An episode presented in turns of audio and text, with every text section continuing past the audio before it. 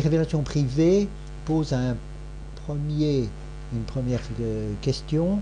Euh, est-ce vrai, est-ce faux? Est-ce une œuvre d'imagination ou est-ce une imposture? Est-ce le démon? Euh, Saint Paul nous dit qu'il se déguise en ange de lumière.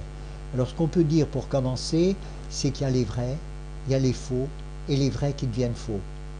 Les faux ne deviennent jamais vrais, mais les vrais peuvent devenir faux. Il faut donc surveiller. Qu'est-ce qui rend faux quelque chose qui est vrai. C'est que la personne qui, qui a ce don, qui a euh, cette révélation, euh, peut se l'approprier, peut s'en emparer, peut en faire sa chose, et être non pas un intendant, mais un propriétaire, et du coup, ce qu'on entend, c'est sa propre imagination, euh, ce n'est plus la voix de Dieu.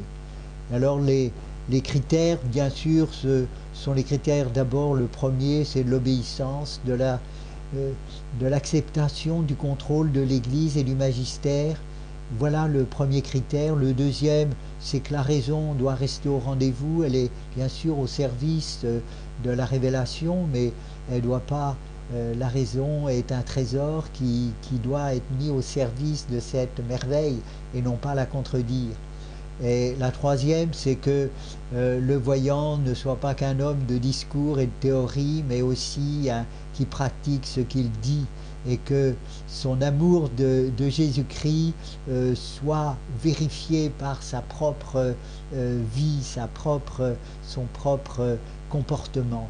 Il faut, pour que Jésus-Christ puisse parler à travers ses témoins, il faut qu'il lui ressemble il faut qu'on voit que derrière le, miroir, que la lumière, euh, elle soit euh, euh, réfléchir par le miroir. Ce qui est intéressant, c'est pas le miroir, c'est la lumière qui va réfléchir sur ce miroir.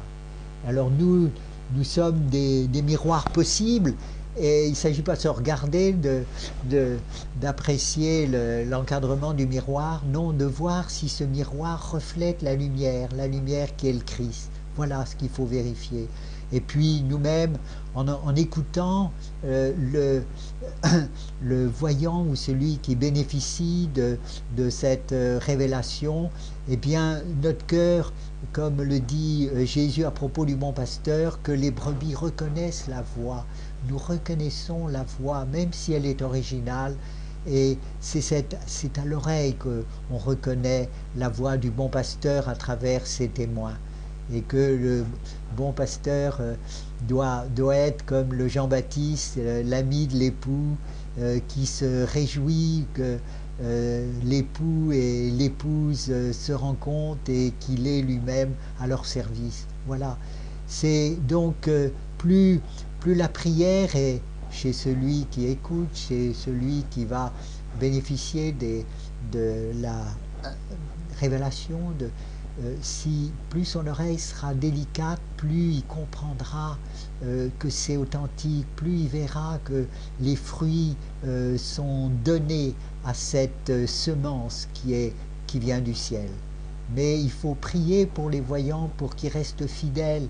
Il faut que les prêtres euh, à la fois s'informent, soient renseignés, comme dirait Peggy, sur la, sur la mystique par leur propre vie, par leur prière, mais comprennent qu'ils sont appelés par euh, leur mission à, aider, à empêcher que les, que les voyants euh, se retournent sur eux-mêmes pour oublier leur mission qui est d'être des témoins et non pas des héros.